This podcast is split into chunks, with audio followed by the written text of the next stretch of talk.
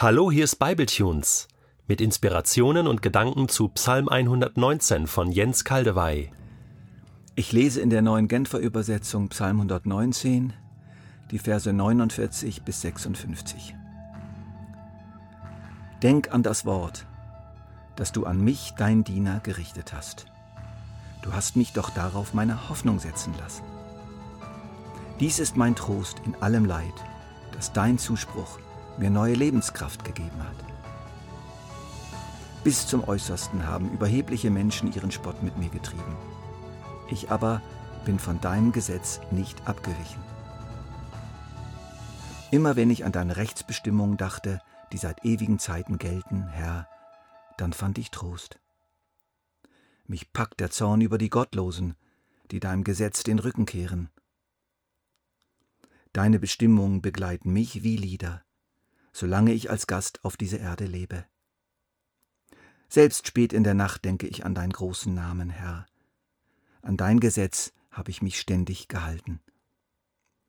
Es ist ein Geschenk für mich, deine Ordnung bewahren zu dürfen. In den letzten beiden Bibletunes haben wir über die Vielgestaltigkeit des Wortes Gottes geredet.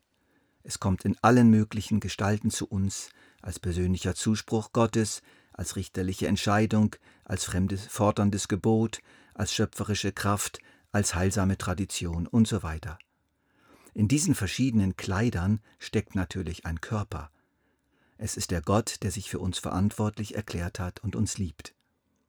Jetzt gehen wir mal auf die andere Seite, zum Empfänger. Gott sendet sein Wort und packt es ganz verschieden ein. Aber dieses Wort hat natürlich einen Adressaten. Wie empfängt nun der Adressat die Sendung? Was macht er damit? Was macht sie mit ihm? Unter diesem Gesichtspunkt wollen wir mal unseren heutigen Abschnitt betrachten. Lasst uns mal die Empfängerverhaltensweisen ein wenig erforschen. Denk an das Wort, das du an mich, dein Diener, gerichtet hast. Du hast mich doch darauf meine Hoffnung setzen lassen. Gedenke des Wortes an dein Knecht, worauf du mich hast warten lassen. So sagt es die Elberfelder Übersetzung. Das hoffende, zuversichtliche Warten ist hier gemeint. Deswegen sagt die neue Genfer Übersetzung zu Recht, du hast mich doch darauf meine Hoffnung setzen lassen. Der Beter erinnert sich sozusagen an einen Brief, den er vor längerer Zeit einmal erhalten hat. Eine Zusage Gottes, eine Verheißung Gottes, aber bis jetzt ist nichts in der Richtung passiert. Und so hält er Gott das vor, nimmt Gott beim Wort, erinnert ihn. Er hat den Brief nicht weggeworfen, er nimmt ihn immer wieder mal hervor und liest ihn und geht damit zu Gott. Herr, wie steht's denn damit? Wir finden diese Art der Reaktion überall in der Schrift. In Apostelgeschichte 4 zum Beispiel, in der Situation der ersten schweren Verfolgung und Bedrohung. Da hält die versammelte Gemeinde Gott sein Wort aus Psalm 2 vor, wo doch steht, der im Himmel thront, lacht, der Herr spottet über sie, dann spricht er sie an in seinem Zorn, in seiner Zornglut, Zornglut schreckt er sie, habe doch ich meinen König geweiht auf Zion, meinem heiligen Berg. Die Anwesenden berufen sich auf sein Wort, halten es Gott vor, beten aufgrund dieses Wortes, und da geschieht was Eindrückliches. Sie werden alle wieder ganz neu mit seinem Geist erfüllt und predigen das Wort Gottes unerschrocken. Für uns kann das heißen, wir werden wieder froh und hoffnungsvoll. Gott lässt sich gerne erinnern. Meine Frau Kathi und ich hatten beide Verheißung erhalten, dass unsere jüngste Tochter nach vielen Jahren doch noch ein Kind bekommen würde. Es sah schlecht damit aus. Wir hielten ihm diese Verheißung immer wieder vor. Nun ist Clemens mittlerweile drei Jahre alt und Valentin, sein kleiner Bruder, hat schon das erste halbe Jahr hinter sich und ich sage euch, die beiden sind Quellen des Glücks für uns. Bitte werft eure alten Briefe nicht weg. Wenn ihr wichtige Briefe von Gott erhaltet, bewahrt sie auf, schreibt sie irgendwo auf, legt sie irgendwo ab. Und nach einer Zeit holt sie hervor und lest sie, nehmt sie mit ins Gebet. Unser Beter fährt fort. Dies ist mein Trost in allem Leid, dass dein Zuspruch mir neue Lebenskraft gegeben hat. Eindrücklich. Das Wort wirkt manchmal als Lebenskraft.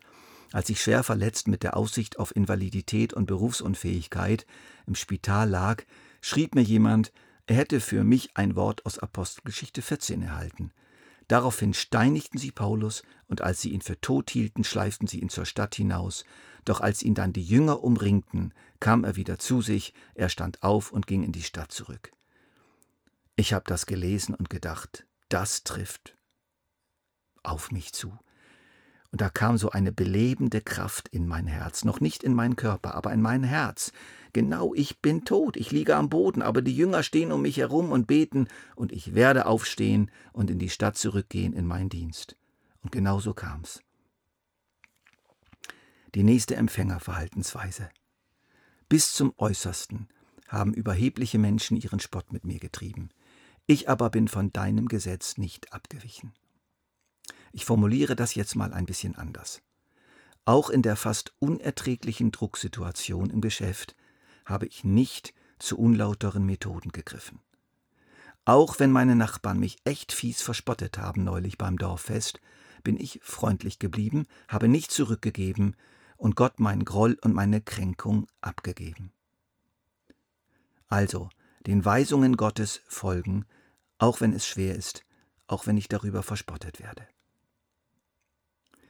Immer, wenn ich an deine Rechtsbestimmungen dachte, die seit ewigen Zeiten gelten, Herr, dann fand ich Trost. Lies immer wieder die alten Briefe und Postkarten deines Gottes. Erinnere dich an die Post oder lies sie dir wieder vor, und du wirst getröstet. Mich packt der Zorn über die Gottlosen, die deinem Gesetz den Rücken kehren. Das ist allerdings eine Reaktion, die wir nicht mehr so kennen. Sie ist vor lauter Toleranz und Humanismus und Gutmenschentum schwach geworden in unseren christlichen Kreisen hier im Westen, und das merke ich auch bei mir. Hier geht es um gerechten, gerechtfertigten, heiligen, angemessenen Zorn. Davon wünsche ich mir selber mehr. Jesus war zwischendurch echt zornig, und im Hohen Lied der Liebe in 1. Korinther 13 heißt es über eben diese Liebe, sie freut sich nicht über die Ungerechtigkeit. Deine Bestimmungen begleiten mich wie Lieder, solange ich als Gast auf dieser Erde lebe. Das beeindruckt mich.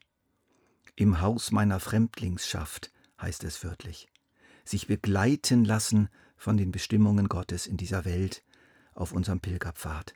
Schöne Formulierung. Die Bestimmungen Gottes um sich herum haben als Berater, als Begleiter und Freunde und zwar gerade in der Fremde, wo wir gefährdet sind und angefochten. Josef hatte die Bestimmungen Gottes als Begleiter bei sich, als Sklave in Ägypten, als die Frau Potiphas ihn verführen wollte. Hartnäckig und mit Einsatz all ihrer Mittel. Man spürt in seiner Antwort auf die verlockende Einladung dieser Frau das Echo auf das Reden seiner Begleiter. Könnte ich ein so großes Unrecht tun und gegen Gott sündigen? Daniel wurde nach Babylonien verschleppt in die Fremde, mitten hinein in völlig andere Bräuche, und wir lesen, Daniel war fest entschlossen, kein Essen und Trinken von der Tafel des Königs anzurühren, um nicht unrein zu werden. Deshalb bat er den Palastvorsteher, nicht von den Speisen des Königs essen zu müssen. Das war äußerst riskant, aber Gott gab ihm Gunst bei seinem Ausbilder, und er durfte koscher essen. Gott wird uns helfen, wenn wir in der Fremde, trotz allem Druck, bei den Geboten Gottes bleiben. Vielleicht fühlst du dich in deiner Ehe oder Familie wie in der Fremde. Sei erst recht gehorsam. Vielleicht ist dein Arbeitsplatz für dich wie das Haus Potiphas für Josef. Geh jeden Tag hin mit der Begleitung der Bestimmungen deines himmlischen Herrn und lass dich nicht verführen zu Minimalismus, Bitterkeit, Groll oder Mobbing. Weiter im Text. Selbst spät in der Nacht denke ich an deinen großen Namen, Herr. An dein Gesetz habe ich mich ständig gehalten. Das Halten des Gesetzes, der Gehorsam, wird sehr stark davon gespeist, für was ich den halte, der mir Gebote gibt. Wenn du einen Brief mit Anweisungen von Gott erhältst oder mit einer ersten oder zweiten Mahnung, dann bitte sie diesen Absender des Briefes nicht an als graue Behörde, als kleinlichen Paragraphenreiter, als Kapitalist, der auf deine Kosten reich wird oder irgend so ein Blödsinn, sondern spüre den großen und wunderbaren Namen dahinter, dieses großartige Wesen Gottes als ein Gott der Liebe. Verhalte dich so und denke genauso, wie es im letzten Vers unseres Abschnittes zum Ausdruck kommt. Es ist ein Geschenk für mich, deine Ordnung bewahren zu dürfen. Sei also ein dankbarer, fröhlicher, sorgfältiger Empfänger und Bewahrer der Briefe Gottes.